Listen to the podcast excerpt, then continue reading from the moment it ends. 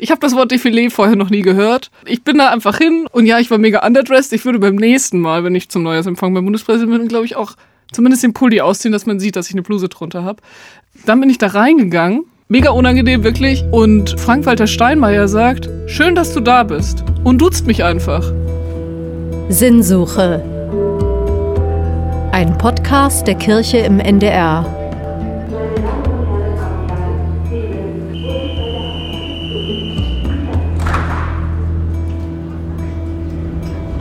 Tag, liebe Gäste und herzlich willkommen in unserem ICE. Liebe Gäste, ein Hinweis aufgrund einer Großstörung in Hamburg, dort ist heute Morgen ein Kabelbrand Unser Leben wird gerne mit einer Reise verglichen und da unser heutiger Gast bei Sinnsuche viel unterwegs ist, meist mit der Bahn, haben wir etwas Zugatmo aufgenommen. Wir sitzen also heute im Speisewagen, zumindest atmosphärisch. Unser Gast ist eine sozusagen Handlungsreisende in Sachen Glauben, Sinnfragen, Kirche, kirchliche Strukturen unterwegs in Regionalbahnen und in Schnellzügen, ganz klimafreundlich. Anna Nicole Heinrich ist da, Präses der Synode der Evangelischen Kirche in Deutschland. Herzlich willkommen. Schön, dass du da bist und dass es geklappt hat. Ja, danke, dass ich heute ein Stück bei euch mitfahren darf. Ja, sehr gerne. Wir wollten ja mal, die, die Idee war ja im Raum, dass wir dieses Gespräch tatsächlich im Zug führen, direkt im Zug. Aber das war organisatorisch aufgrund der vielen Termine, die wir beide haben, nicht so leicht zu bewerkstelligen und deswegen heute hier. Aber vielleicht gelingt uns das ja zumindest atmosphärisch hereinzuholen. Und ich finde ja, dass Gespräche in Zügen besonders sind. Geht dir das ähnlich? Magst du mal so dein, dein schönstes Zugerlebnis erzählen? Ja, eins ist noch gar nicht so lange her. Ein Hoch auf ZugbegleiterInnen. Ich bin vor kurzem auch, ich bin in Regensburg mit dem Fahrrad losgefahren bei mir zu Hause und es ist nicht weit zum Bahnhof. Das sind so sieben, acht Minuten und es hat in der Mitte aber wirklich richtig krass zu regnen angefangen. Und ich war ziemlich spät dran, bin zum Zug gerannt, war wirklich pitch-patsch nass und war mega genervt. So der Tag gerade erst begonnen, Fahrrad, weil ich so spät war, nicht abgesperrt. Es hat mega geregnet, ich war nass, schon eigentlich keine Lust mehr, der Rucksack total durchgeweicht. Und dann kam der ähm, Zugbegleiter zweimal vorbei und hat mich sowohl beim Hingehen und als auch beim Zurückgehen gefragt, ob ich irgendwas trinken will, einen Kaffee oder so. Ich gesagt, nee, danke, beim Zurückgehen oder vielleicht einen Tee. Und ich war so, nee, passt schon.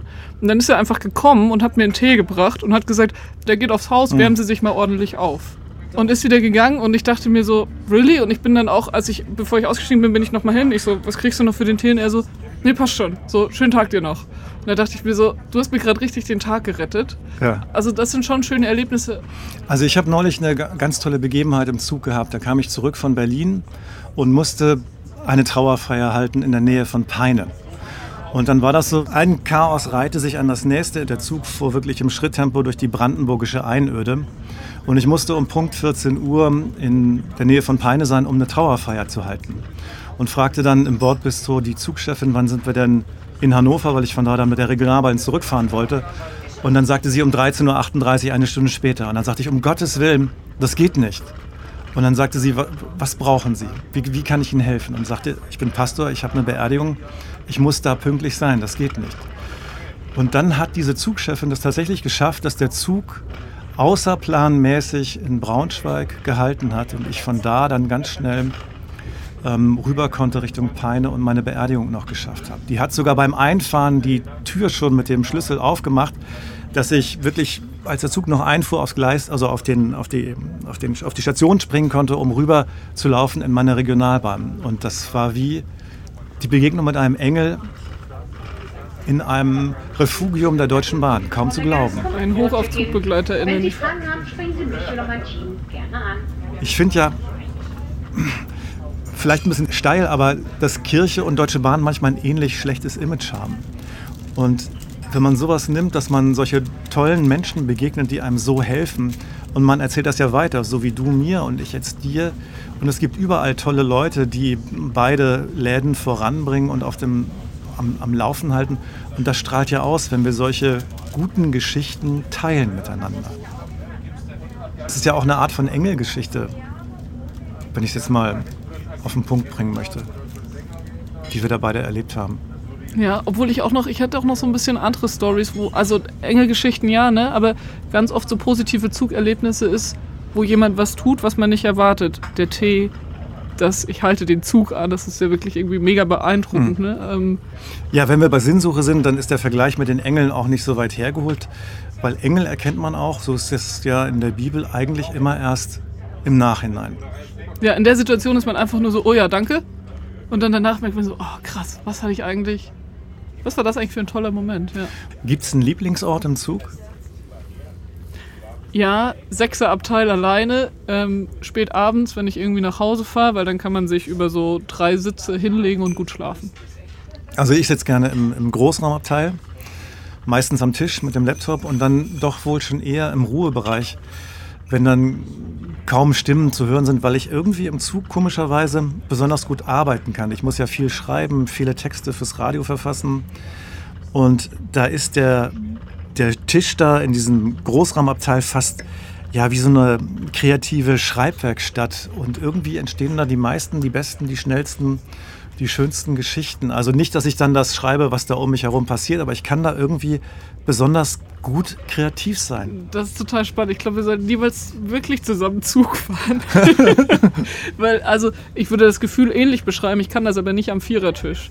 Weil am Vierertisch ist viel zu viel Ablenkung. Da sitzen dann meistens noch drei andere, dann telefoniert einer und dann ist man doch immer neugierig, ne? Oder der Nachbar hat keine so Sichtschutzfolie auf dem Laptop und man spickt doch mal und denkt so, was macht der denn da Spannendes? Also, ich lasse mich dann viel zu leicht ablenken. Ich brauche Zweiersitz. erreichen wir unseren nächsten Halt. Fulda. Hier haben Sie Anschluss an den ICE nach München über Würzburg. Ich brauche mein- Ingolstadt. mein Safe Space, weil ich mir dann immer denke, im Zug, man ist so eng für so eine kurze Zeit aufeinander und manchmal kriegt man so viel vom anderen mit und ehrlich gesagt ist es mir manchmal fast unangenehm, wie viel man im Zug mitbekommt. Ja. Ich habe für unsere Reise hier, unsere virtuelle Reise im Zug bei Sinnsuche ein paar Sinnzitate mitgebracht. Wer hat das gesagt? Eine kleine nein. Rubrik hier bei uns. Mal gucken, wer hat das gesagt? Ich lese was vor und du antwortest dann darauf und dann kommen wir da irgendwie ein bisschen ins Gespräch. Dass ich erkenne, was die Welt im Innersten zusammenhält. Okay, wird das jetzt das literarische Quiz? Ähm, aber das ist Faust, oder? Genau, das ist Goethes Faust. Ja, sehr gut. Props gehen raus an ähm, Herrn Bauer, Deutschlehrer Oberstufe. Haben sie gut gemacht. Sehr gut, ganz beeindruckendes Buch von Johann Wolfgang von Goethe. Und dann hier was bisschen moderneres.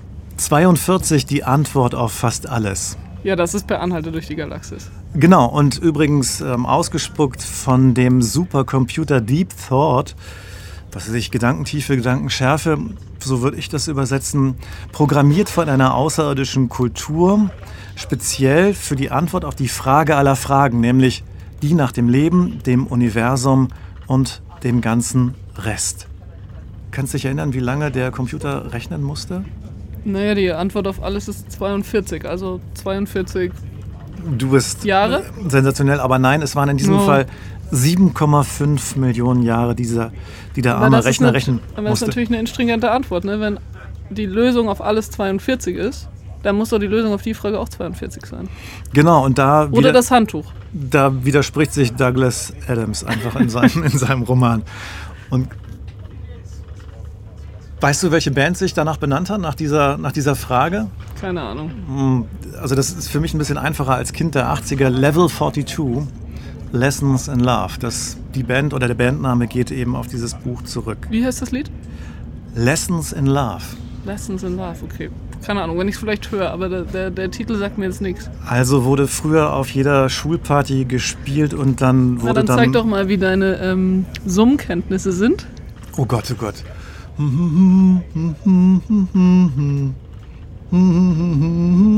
Ja, okay, ich höre mir das danach mal an. Ja, hörst dir mal an, genau. Und dann noch eins. Aus welchem Film stammt das? Vermeiden Sie fettes Essen, lesen Sie ein paar gute Bücher, machen Sie Spaziergänge und versuchen Sie in Frieden und Harmonie mit Menschen jeden Glaubens und jeder Nation zu leben.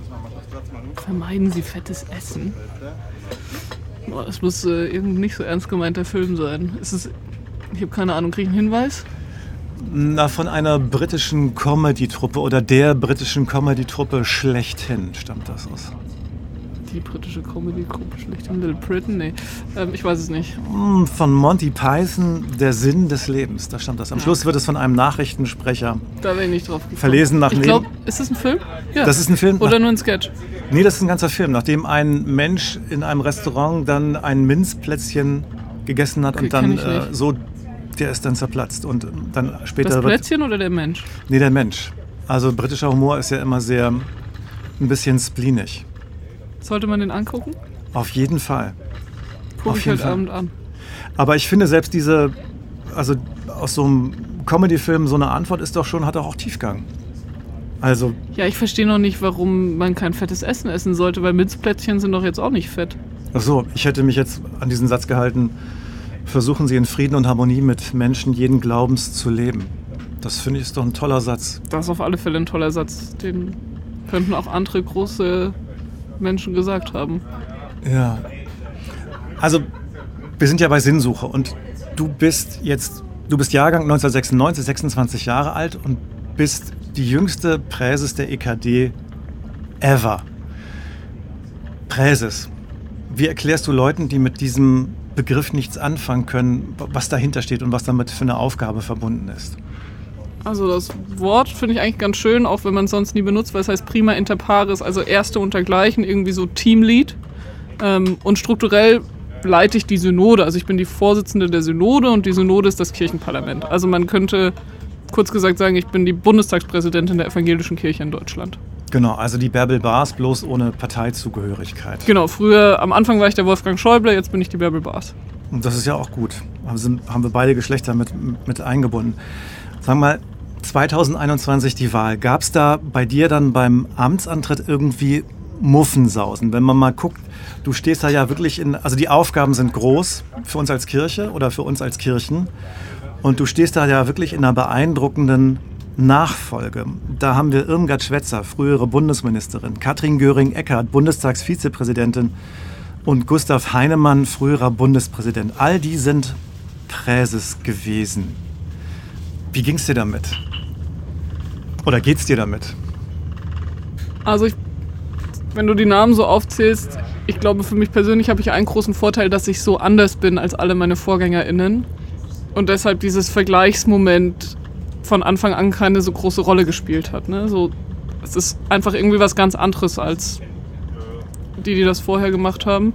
Ähm, und trotzdem gerade in den Tagen mit dem Zulaufen auf die Synode, wo irgendwie klar war, Leute wollen mich nominieren. Prinzipiell würde das irgendwie auch vermutlich in meine Lebensplanung passen und ich könnte mir vorstellen, für die Nominierung zur Verfügung zu stehen.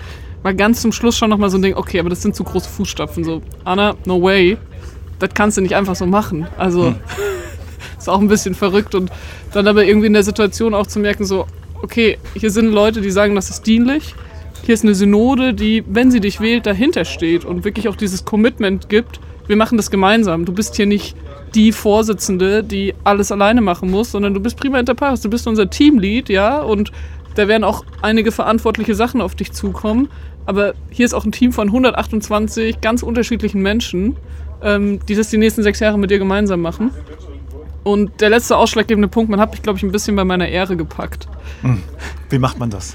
Ja, wir haben die letzten Jahre davor ganz viel für Beteiligung junger Menschen in unseren Entscheidungsstrukturen in der Kirche gekämpft und haben gesagt, junge Leute können mitreden bei allen Themen, nicht nur bei Themen, die Jugendthemen sind und können genauso Verantwortung übernehmen wie ein Mann Mitte 50.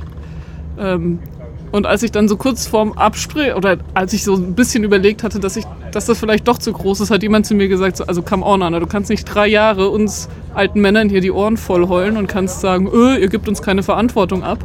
Und jetzt wird dir der Verantwortungskelch angeboten und du sagst, ah nee, sorry, jetzt will ich doch lieber jung sein und ähm, will die Verantwortung nicht tragen, weil dann kann ich vielleicht nicht mehr irgendwie meine Sache so machen, wie ich sie gerade mache. Und da habe ich mir gedacht, ja okay, das ist irgendwie auch ein faires Argument. Ne? Man kann nicht sagen, wir können alles genauso wie ihr und dann aber, wenn uns das wirklich zugetraut wird, sagen so, ja, wir, wir können es, aber wir wollen es eigentlich nicht. Das wäre irgendwie auch nicht fair. Hm, Stark, sag mal, das finde ich wirklich stark. Haben dir deine VorgängerInnen irgendwelche Tipps gegeben auf dem Weg? Oder, und gibt es da welche, die, die dir besonders wichtig waren? Also ich würde sagen, der größte Tipp, den mir VorgängerInnen oder andere, die sozusagen sehr fest in diesen Strukturen schon lange drin waren, den größten Tipp oder das größte Geschenk, was sie mir im Grunde gegeben haben, ist zu sagen, wir sind immer ansprechbar. Nicht zu sagen, so musst du es machen. Also gerade mit Irmgard habe ich natürlich auch gerade in den ersten Tagen und Wochen einfach super viel Austausch gehabt. Und da kam nie ein, so musst du es machen, sondern ein, frag, was du fragen willst.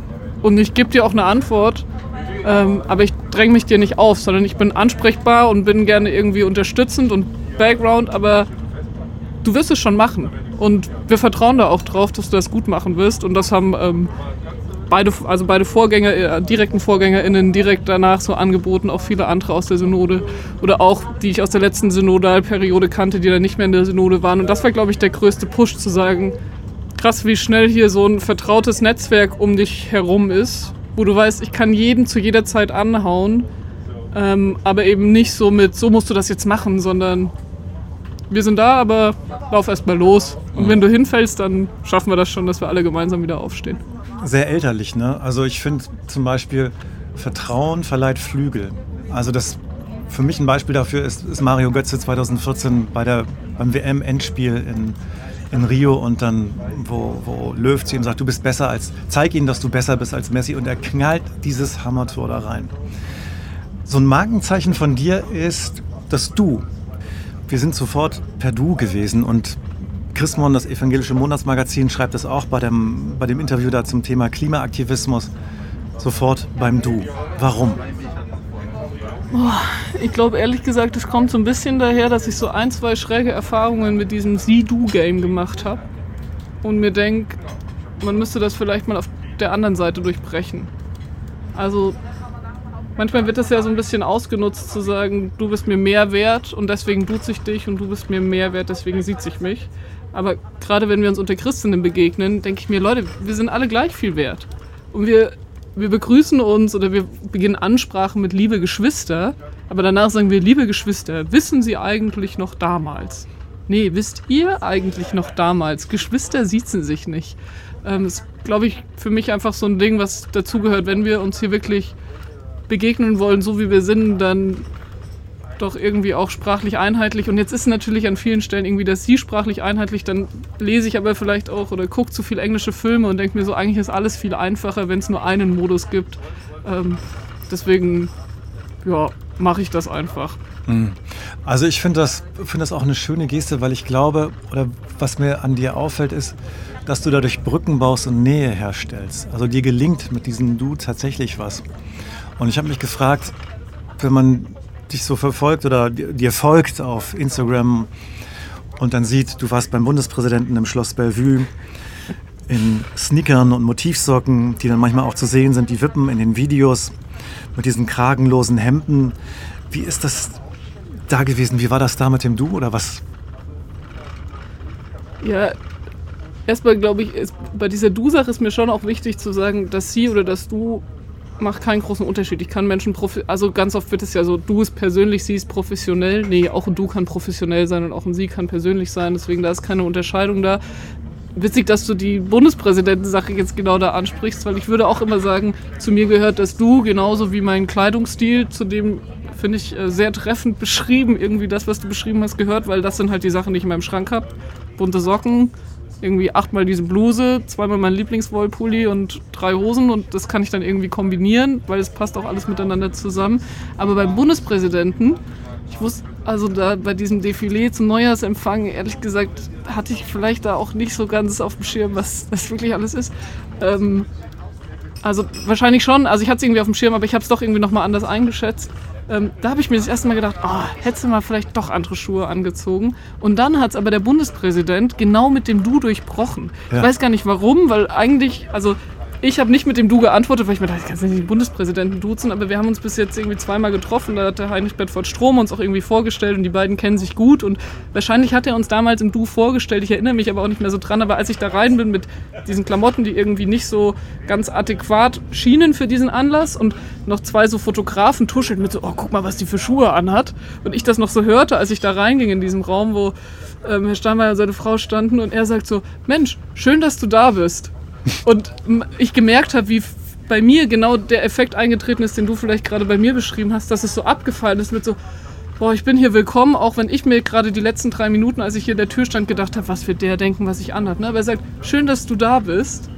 Und es hat sofort irgendwie alles fallen lassen und ich habe total rumgeeiert und habe ihn weder mit sie noch mit du angesprochen und gesagt so, äh, herzlichen Dank für die Einladung und ja, ähm, genau, in Nürnberg sehen wir uns, Kirchentag und so, so ein bisschen kurzer Smalltalk und dann geht man ja auch schon, also dann ähm, geht man ja auch weiter. Ähm, aber ja, spannend. Da hattest du genau diese Funktion, glaube ich, ausgefüllt, die du vielleicht gerade beschrieben hast, die ich in so manchen Situationen damit auch durchbreche. Liebe Gäste, in wenigen Augenblicken erreichen wir den Bahnhof Göttingen. Dort werden alle geplanten Anschlusszüge erreicht. Wir verabschieden uns von denen, die hier aussteigen. Vielen Dank für die Reise mit der Deutschen Bahn. Auf Wiedersehen. Wir wünschen Ihnen ein schönes Wochenende. Wir sind in einem besonderen Jahr, wenn man 80 Jahre zurückgeht. Das ist das Jahr der Weißen Rose, wo die zerschlagen worden ist. Und wir haben im Februar vor 80 Jahren und ich finde, das hat auch ganz viel mit Sinnsuche zu tun, diese jungen Menschen. Also 1943 im Februar verteilen Hans und Sophie Scholl an der Münchner Universität diese Flugblätter. Und Sophie Scholl, das ist ja auch oft verfilmt worden, diese Szene, wo sie den großen Stapel Papier in den Lichthof der Münchner Universität stößt und dann werden sie verhaftet. Mit ihnen später Christoph Probst und die Nazis, die schicken ihren gemeinsten Richter, diesen berüchtigten NS-Blutrichter Roland Freisler nach München und der führt den Prozess und die bleiben standhaft. Und das finde ich so enorm beeindruckend. Was braucht es eigentlich, um mutig zu sein? Was braucht es, um widerständig zu sein, standhaft zu bleiben? Ja. Gerade mit dem Beispiel gar nicht so einfach, ne? Das ist. Also, das ist ja so eine existenzielle Entscheidung, die sie getroffen haben, mit dem Widerstand, mit dem Standhaftbleiben, die, die gesamte studentische Bewegung, das irgendwie so eine Form von, von Mut, bei der ich mir, gerade wenn du heute sowas erzählst, ne, schon auch immer wieder, also ich mich frage, wäre ich denn so mutig und standhaft, ne? Und, und, und was wäre es, was diesen Mut hochhält? Ich glaube, bei den beiden ja schon auch so ein, so ein tiefes Gottvertrauen. Hm. Und ich finde es beeindruckend, dass es bei denen irgendwie durchgetragen hat. Das zeigt mir schon aber auch immer, wie. Boah, aber vielleicht bin ich dann auch immer zu schnell dabei, das irgendwie auf mich zu reflektieren ne? und mich zu fragen, so, hast du eigentlich so ein tiefes Gottvertrauen? Hättest du so eine Standhaftigkeit in so einer Situation? Wärst du denn wirklich mutig? Oder würdest du nicht doch zumindest in, also vielleicht würdest du sogar noch mitmachen bei der studentischen Bewegung oder was auch immer oder vielleicht auch nicht, aber im letzten Moment, wo es um dein Leben geht, dann zu sagen, nee, auch hier bleibe ich standhaft, das ist was, was man, ah, da, da kann man eigentlich nur irgendwie beeindruckt drauf gucken und hoffen, dass wenn man, oder eigentlich nicht drauf hoffen, aber falls man doch irgendwann in so einer Situation sein sollte, irgendwie auch dieses Vertrauen bekommt, da irgendwie gut durchzugehen, egal wie man sich entscheidet. Hm. Ich bin total beeindruckt von diesen Tagebucheinträgen von Sophie Scholl oder von den Briefen von, von Hans Scholl, wie sehr die auch gerungen haben mit der Sinnfrage und wie Glaube für die ja, Kraftquelle und Kompass geworden ist. Und ich weiß selber nicht, wie ich mich verhalten würde. Wahrscheinlich wäre ich, wahrscheinlich wäre ich, wahrscheinlich wäre ich feiger als die. Ja, und auch spannend, dass sie dann natürlich irgendwie in der, in der Community waren, ne, wo sie gemeinsam gerungen haben. Das ist ja gerade in dieser studentischen Bewegung sicher kein individuelles Ringen gewesen, sondern das war ja fast schon ein kollektives Ringen. Wie, wie verhalten wir uns hier? Und vielleicht ist das das, was am Ende auch in solchen Situationen durchträgt. Zu wissen, ich gehe hier nicht alleine durch, ich ringe hier nicht alleine, ich bin nicht die Einzige, die sich diese Fragen stellt und so wie ich mich entscheide, entscheiden sich hier gerade auch andere, mit denen ich den Weg gemeinsam gehe. Also dieses Gemeinschaftliche finde ich schon auch noch irgendwie einen, starken Punkt, irgendwie zu sagen, vielleicht stärkt das Mut zu wissen, ich gehe hier nicht alleine durch, ich ringe nicht alleine, sondern irgendwie müssen wir alle durch. Gibt es so ein Bibelwort, das für dich eine ganz besondere Bedeutung hat, an das du dich klammerst wie so ein Segen oder wie so ein, wie so ein Mantra für besondere Situationen? Ziemlich classy, ne? aber ich glaube, es sind Tauf- und Konfirmationsspruch. Und ich habe auch die classy Konfirmations- und Taufsprüche unter den classy Tauf- und Konfirmationssprüchen. Magst du verraten? Magst du den verraten? Ja, Taufspruch, der Herr ist mein Hirte. Ja. Also irgendwie zu wissen, auch wenn man vielleicht manchmal nicht mehr selber dran glaubt, so, der ist schon da.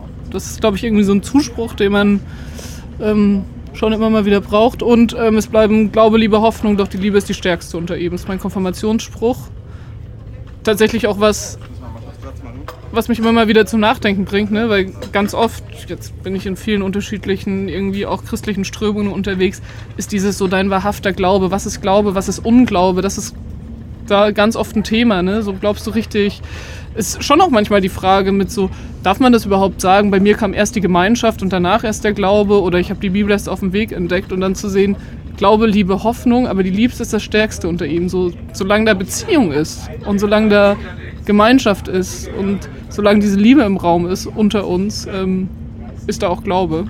Ähm, das ist tatsächlich was, was mir, glaube ich, in meinem Suchen, auch auf meinem Glaubensweg immer wieder ein, eine gute Perspektive aufmacht und das Gefühl gibt, dass auch wenn ich manchmal in meinem Glauben zweifle, solange ich nicht die Liebe verliere, dass ähm, schon alles passt. Ich habe gerade gelesen von, von Bono, dem Sänger von U2, seine Autobiografie Surrender, 40 Songs. Und da spricht er auch über Glaube, Hoffnung, Liebe. Und sagt eben, er findet das erstaunlich, dass Paulus die Liebe höher wertet als den Glauben und die Hoffnung. Das, darüber habe ich vorher gar nicht nachgedacht. Das fand ich so, so verblüffend und so stark, dass er die Liebe so stark macht, dass die Liebe sozusagen das Band ist, was, was alles miteinander erst verbindet und wirklich so, so stark macht, fand ich, fand ich unglaublich klug. Also das ist ein ganz frommer Typ, der, der Bono. Das lohnt sich, das Buch zu lesen. Gemeinschaft ist vielleicht auch nochmal ein gutes Stichwort bei der Sinnfrage. Du bist ja, oder du lebst mit deinem Mann, ihr lebt in einer Wohngemeinschaft. Ja, Vierer-WG. Vierer-WG. Wie lässt sich das vergleichen? Ist das mehr Kommune, eine Kommune, Kommune 1 oder mehr Urgemeinde? Na, also unsere engsten Freundinnen sagen immer, wir sind die spießigste WG, die sie kennen. Die spießigste und bürgerlichste. Mit Putzplan? Ja, selbstverständlich. Einkaufsplan? Putzplan, ähm, ja, einkaufen, jeder kauft sein Zeug ein, aber jeder isst doch alles, was da ist. Also da sind wir, glaube ich, sehr laissez-faire. Ähm, so, wir haben ein Gästezimmer, wo Leute, wo jeder übernachten kann, auch wenn das eigentlich irgendwie noch ein Zimmer von Kevin und mir ist. Ähm, also irgendwie haben wir, glaube ich, eine gesunde Mischung aus, wir leben sehr erwachsen zusammen und bemühen uns auch zusammen sehr erwachsen zu sein. Und auf der anderen Seite haben wir schon auch, glaube ich, ziemlich viel Freiheit. Das ist nicht so ein aneinander vorbeileben, sondern wir versuchen schon zu sagen, auch wenn wir relativ viele Wechsel in der WG immer haben, weil wir gerne auch mal Leuten irgendwie ein Zimmer geben, die sagen, ich bin nur für ein halbes Jahr hier, aber gerade dann ist es irgendwie cool, weil man irgendwie auch ja immer wieder neue Leute irgendwie um sich hat und kennenlernt. Ähm, aber schon zu sagen, wir sind hier Gemeinschaft auf Zeit. Und wir sind nicht nur Gemeinschaft, die Spaß miteinander hat, sondern wir sind hier irgendwie eine Verantwortungsgemeinschaft. So mit allem, was drum gehört. Auch wenn jemand erst eine Woche bei uns wohnt und hat dann Krippe, dann kochen halt die anderen für den mit ähm, und stellen Suppe vor die Tür oder was auch immer.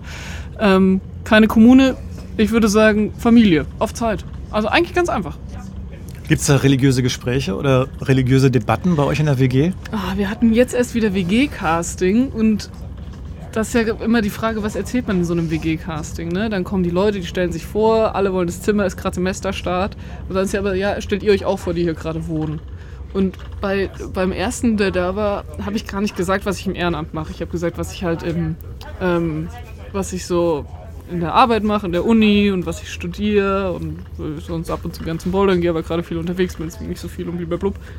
Und dann hat irgendwann Torben, unser Mitbewohner, hat so gesagt so, ja und hier, die ist die Chefin von der evangelischen Kirche.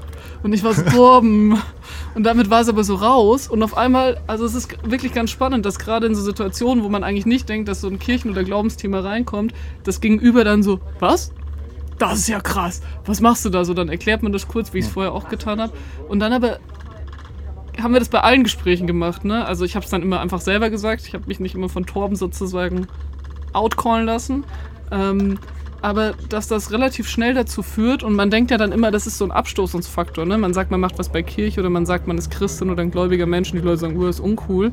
Nee, es waren, da entstanden in jedem WG-Gespräch eigentlich kurze Sequenzen, die wirklich spannend waren mit, boah krass, kann ich gar nichts damit anfangen.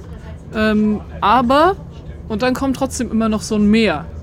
Ähm, und ja, ich glaube, bis jetzt gab es noch keinen keine WG-Konstellation, wo wir nicht irgendwann auch spät abends nach ähm, intensiven Spieleabenden oder Schachwettkämpfen irgendwie dann doch manchmal bei den, bei den tiefsten Sinnfragen versumpft sind. Ich grätsche mal rein. Also du hast Philosophie studiert. Ab wann sind für dich dann, du bist ein junger Mensch, ab wann sind für dich Sinnfragen brennend geworden und wie? Ich glaube, so das erste Mal, dass ich mir, so, ist das eine Sinnfrage? Ja, wahrscheinlich schon. Aber so mehr oder weniger die Sinnfrage gestellt habe, so, wo soll es eigentlich hingehen, war, als ich in der siebten Klasse mich entscheiden musste, ob ich die Klasse wiederhole oder ob ich auf eine andere Schule wechsle. Weil das war das erste Mal, dass ich ähm, mich fragen musste, was willst du denn eigentlich später machen? Weil du musst hier gerade eine Entscheidung treffen, die nicht absolut ist. Du kannst auch später noch dein Abitur nachholen oder was auch immer. Aber erstmal so eine Richtungsentscheidung war, was ich vorher, glaube ich, in meinem unbeschwerten Leben ähm, irgendwie nicht so hatte. Das war, glaube ich, das erste Mal, dass es hochgeploppt ist. Und dann am Philo-Stammtisch. Eindeutig am Philo-Stammtisch. Also Sinnfrage ist für mich ja immer was, was Spirituelles oder was Religiöses, so wie bei Faust. Also was, was hält die Welt im Innersten zusammen? Das ist für mich, also das finde ich interessant, dass du da jetzt so anders antwortest. Und wie weit spielt, spielt Bibel zum Beispiel bei der Sinnfrage für dich eine Rolle? Ja, das ist wirklich spannend. Das, mein Zugang zur, zur Sinnfrage oder zumindest so, wie du sie gerade gestellt hast, ja eher die Perspektive ist, wo geht's lang, ne? Ja, Nicht, was, was, was, ist, ist der Grund, sondern wo geht's lang, ne? Du sagst ja eher, die Sinnfrage ist, was ist der Grund? der, genau, was ist der Grund? Was, was ist der, der Grund, der Sinn? Was ist der Reim auf unser Leben? Was, du bist Philosophin, was antwortest du dann, wenn das jetzt kein langer Exkurs wird, aber kannst du darauf pontiert antworten? Nö. Pointiertes Antworten lernt man nicht im Philosophiestudium. Aha. Ähm, tatsächlich voll die Krux. Also ich glaube, ich könnte jetzt, ich könnte jetzt vier schlaue Antworten rezipieren, aber keine davon wäre wahrscheinlich meine Antwort. Hm. Wenn ich einfach so, wenn ich einfach so aus, aus mir persönlich raus, was ist der Grund meines Lebens oder ich würde eher sagen, was ist das, was mir im Leben Halt gibt? Vielleicht ist das Ja. das irgendwo, wo man ja seine Sinnsuche dran orientiert, dann ist es das Gespräch und das Unterwegssein mit anderen, die auch auf dieser Suche sind. Und ich glaube schon noch als Christin zu sagen, die auch an diesen Gott glauben, der da ist, der aber irgendwie auch nicht verfügbar ist, ne? den, den wir nicht sehen und den wir ansprechen können oder den wir fest glauben und uns gewiss sind, dass er da ist, aber so in, im letzten Schritt nicht, nicht sagen können, so, jetzt zeig dich mir. Ähm, und wir deswegen die Sache eigentlich immer suchen und irgendwie auch immer auf der Suche danach sind. Ich glaube, das ist das, was mir halt gibt, das mit anderen gemeinsam zu tun. Das ist ja auch so ein Ziel von unserem Podcast mit Sinnsuche. Also gemeinsam zu gucken, was, wo finden wir Sinn in unserem Leben oder was ist der Reim auf diese ganze Geschichte, die wir. Wie würdest du denn pointiert antworten? Naja, das pointiert, ja, das ist eine gute Frage. Also, ich fühle, spüre, dass da noch mehr ist als das, was ich sehe und dass es einen guten Grund gibt für, für dieses Leben und für meine Existenz. Und genauer könnte ich das gar nicht, gar nicht fassen. Und mir ist Jesus, der hier auch hängt in unserem Abteil, der ist mir wichtig geworden im Laufe meines Lebens, weil das finde ich ist dann auch der Clou Gottes, dass wir Gott damit du anreden können, dass Gott ein Gesicht bekommt. Ich glaube, zum Beispiel in Star Wars diese Macht, ne, das ist für viele viel griffiger und viel eingängiger. Aber der Clou ist doch, dass Gott sagt, ja, schön und gut, ähm, ich bin natürlich machtvoll, aber du kannst du zu mir sagen, ich habe ein Gesicht für dich, an das du glauben kannst, an das du dich festmachen kannst. Das finde ich stark. Und was ich so liebe, ist mit Astrophysikern zu sprechen. Also ähm, der große Albert Einstein hat mal gesagt, ähm, man kann so leben, als, als würde es keine Wunder geben oder als wäre alles ein Wunder. Und ich glaube an Letzteres. Und Heino Falke, der, der das Schwarze Loch fotografiert hat, mit, mit einem großen Team, mit dem habe ich auch gesprochen, der ganz, auch ein ganz spiritueller Mensch ist und äh, hochgläubig. Und da hatte ich den Eindruck, je weiter man fragt und je tiefer man in den Weltraum blickt, umso näher kommt man fast wieder, wieder Gott. Das finde ich so, das finde ich so ganz erstaunlich und äh, so, so faszinierend da mit der Astrophysik. Ist das, ist das vielleicht auch das, was ich gerade verkopft versucht habe, irgendwie zu beschreiben mit dieser Unverfügbarkeit, dass umso mehr wir suchen, irgendwie klar wird, da ist noch was, Hm. Was wir wahrscheinlich nie durchdringen werden oder nicht erreichen werden und was vielleicht Menschen, die gerade in so Forschungstätigkeiten, die ja immer eigentlich die letzte Antwort suchen, irgendwann realisieren, ich kann immer weiter suchen und ich werde immer wieder Antworten finden, aber die letzte Antwort vielleicht doch nicht. Kirche war mal die große Sinnagentur. Ah, Ich glaube, eine Agentur waren wir nie, oder? Jetzt positiv gesprochen und, und modern gesprochen, bisschen Marketing-Sprech. Wo steht Kirche jetzt? Wir sind eine Gemeinschaft der Suchenden. Ah, Also wahrscheinlich suchen wir alle gemeinsam nach der Sache und ich glaube, die Antwort, also die finale Antwort in Gott zu finden, cool, wenn das jemand so artikulieren kann. Ich würde sagen, ich glaube auch fest daran, dass Gott das ist, was im letzten Moment irgendwie hält. Aber wirklich wissen tue ich es nicht. Sondern es ist das, und das ist vielleicht so ein bisschen das, was Einstein sagt, ne? Ich wandle, glaube ich, auch gut durchs Leben in diesem Glauben daran. Und wenn ich nicht dran glauben würde, würde ich vielleicht auch manchmal irgendwie unbesser, unbesser? Nicht so gut durchs Leben wandeln. Das ist irgendwie das, was mich, was mich hält und dann wahrscheinlich auch Sinn gibt. Und das würde ich sagen, das ist Kirche, das ist christliche Gemeinschaft. Mhm. Und irgendwie die Kirche bildet sich daraus, dass wir genau das gemeinsam tun. Irgendwie immer versuchen zwischen dem, wo wir herkommen und dem, wo wir hin sind, also zwischen Tradition und Verheißung, irgendwie zu gucken, handlungsfähig zu bleiben und in unserem Hier und Jetzt das möglichst Beste in die Welt zu bringen. Ähm, und dafür bildet dann die Institution Kirche irgendwie einen Rahmen, damit das gut funktionieren kann, damit Menschen miteinander in Beziehung kommen und eben auch in Beziehung treten können zu diesem Gott, der sie, glaube ich, schon auch so ein bisschen dahin zieht, wo wir vielleicht hin sollen. Hm. Also Gemeinschaft der Suchenden finde ich eine total schöne Definition und, und Übertragung und Ausdeutung. Ein schönes Bild für Kirche, muss ich sagen. Und, und Gemeinschaft der Fragenden. Ja, stimme ich dir sofort zu. Weil ich finde, ich habe das letztes Jahr gemerkt, ich war letztes Jahr ähm, 30 Tage einfach mit dem Zug quer durch Deutschland unterwegs ähm, und habe an ganz verschiedenen Orten einfach verschiedene Menschen getroffen. Gar nicht mit, mit so einem klaren Auf, also ich habe das als Präses gemacht, nicht privat. Ähm, nicht mit dem klaren Auftrag, du brauchst 40 neue NetzwerkpartnerInnen, sondern so ein bisschen auf Erfahrungsaufholjagd, Menschen kennenlernen, Impulse kennenlernen, gucken, wie reagieren Menschen auf kirchliche Menschen, was gibt es eigentlich für Initiativen, für Themen, die irgendwie oben aufliegen. Ähm, und da habe ich ich glaube, 30 Tage lang nur ganz wenige Antworten gegeben, sondern ich habe ganz, ganz viel gefragt. Ähm, und das ist was, was im Nachgang, als wir die ganze Reise nochmal reflektiert haben, eine gute Freundin hat mich ähm, da begleitet, war, das war das Spannende. Wir waren eine fragende Kirche. Wir hm. sind nicht zum Social Startup gegangen und haben gesagt, wir sind Kirche, hier sind wir, wir können das anbieten, wollen wir was gemeinsam machen, sondern wir haben einfach nur interessiert nachgefragt, was macht ihr, warum macht ihr das, was treibt euch an, können wir bei euch übernachten, weil wir wollen nämlich nicht in Hotels übernachten und Geld ausgeben, sondern ähm, so einfach bei Fremden am Tisch zu Hause sein dürfen. Ähm, und das hat richtig viel ausgetragen. Das war ein richtig tolles Erlebnis zu sehen, dass allein durch Fragen so viel Beziehung entsteht ähm, und so viel Bindung und wir gar nicht immer schon die fertigen Antworten haben müssen, wenn wir in irgendwelche Situationen gehen. Hm. Einer der schönsten theologischen Aufsätze, den ich, den ich lesen musste ganz am Beginn des Studiums, war von Karl Barth. Und da sagt er, von, den hat er in Schulpforter gehalten 1920 und dann 1922 und da sagt er, die Frage ist die Antwort. Also, dass wir uns Gott oder dem Urgrund des Lebens eben über die Fragen annähern. Hm. Und so lese ich auch zum Beispiel das, das, das Predigerbuch.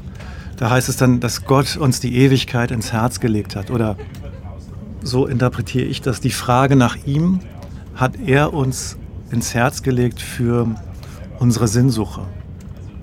Das ist so einer dieser Sätze, den, den, an denen ich mich dann klammere und äh, auf den ich baue im Leben oder im Rahmen meiner eigenen Sinnsuche. Und jetzt würde ich gerne mit dem Astrophysiker reden, wie er es geschafft hat, doch für sich die letzte Antwort so klar formulieren zu können. Aber ich glaube, den, du bist ja, bist ja auch prominent ähm, und über Prominenz lernt man auch schnell andere Prominente kennen. Das, das lässt sich, glaube ich, arrangieren, mit dem Astrophysiker ins Gespräch zu kommen. Auf jeden Fall, bestimmt auch beim Kirchentag in Nürnberg. So, liebe Gäste, wir erreichen in Kürze den Bahnhof. Also bei unserer Zugreise, wir nähern uns so langsam dem, dem Ziegebahnhof und ich habe dir noch was mitgebracht für deine für deine nächste Zugreise und vielleicht auch für die Sinnsuche. Und zwar ein Buch von Peter oder Peter Höck. Das ist der, der auch Fräulein Smillers Gespür für Schnee geschrieben hat. Und dieser Roman spielt in der dänischen, in der dänischen Kirche und erzählt, der heißt Die Kinder der Elefantenhüter und ist hochspirituell, erzählt von einem, von den äh, von Pastorinnenkindern, die sich auf die Suche machen, weil ihre Eltern verschwunden sind. Und das ist, also ist wirklich ganz anrührend und irre, das ganze Buch, ähm, weil ganz viel Seltsames auch passiert. Und die Geschichte erzählt, glaube ich, der Junge, schon lange her, dass ich das gelesen habe. Und er sagt, es gibt diesen Moment, wo die Tür aufgeht und die Welt durchsichtig wird. Und das ist was, womit ich selber viel, viel anfangen kann, weil dieses Leben und diese Welt eben mehr ist als das, was wir sehen. Also als Geschenk für dich für die nächste Zugreise und wünsche damit viel Vergnügen bei, bei dieser Lektüre. Dankeschön, das passt perfekt richtig gut. Auf der Hinfahrt nach Hannover habe ich nämlich mein Buch, was ich dabei habe, ausgelesen. Das lasse ich dir da und dafür nehme ich das mit. Super, das ist so das Allerbeste. Zum Abschluss die Frage, was ist so das Schlimmste, was im Zug passieren kann? Oder das Schlimmste, was beim Zugfahren passieren kann. Ja. Wir haben uns ja gar nicht über äh, die gute Deutsche Bahn und ihre Verspätungen ausgetauscht. Ganz viele sagen ja immer, die größte Angst ist, dass man wegen der Verspätung einen wichtigen Termin verpasst. Ich habe noch nie wegen der Verspätung einen wichtigen Termin verpasst, aber ich habe schon zwei Termine verpasst, weil ich in den falschen Zug eingestiegen bin. Das ist, äh, also, und nachdem mir das jetzt im letzten Jahr zweimal passiert ist, ist das einfach meine größte Horrorvorstellung. Ich sitze im Zug, mit dem ich gar nicht fahren will. Hm. Also für mich ist das, sind das, glaube ich, mehr die Gerüche. Also wenn da hm. ein Nachbar sitzt und sich seine Stiefel auszählt und dann seine Schweißmauken auf dem Platz gegenüberlegt. Oder wenn jemand gerade einen dicken Döner gegessen hat. Oder ein Döner isst. Oder ein Döner isst und das noch ausdünstet in alle Richtungen. Oder eben wenn da hart gekochte, kalte Eier gepellt werden. Riechen das, die oder was ist das die Problem? Riechen, ja, die riechen fast so wie die Füße. Also die riechen Echt? nach Schwefel und so ein bisschen finde ich. Hart gekochte Eier riechen unangenehm? Ja, kalte, hart gekochte Eier. Also so Ostereier? Ja, das sind ja kalte, hart gekochte Eier. Die können dann duften.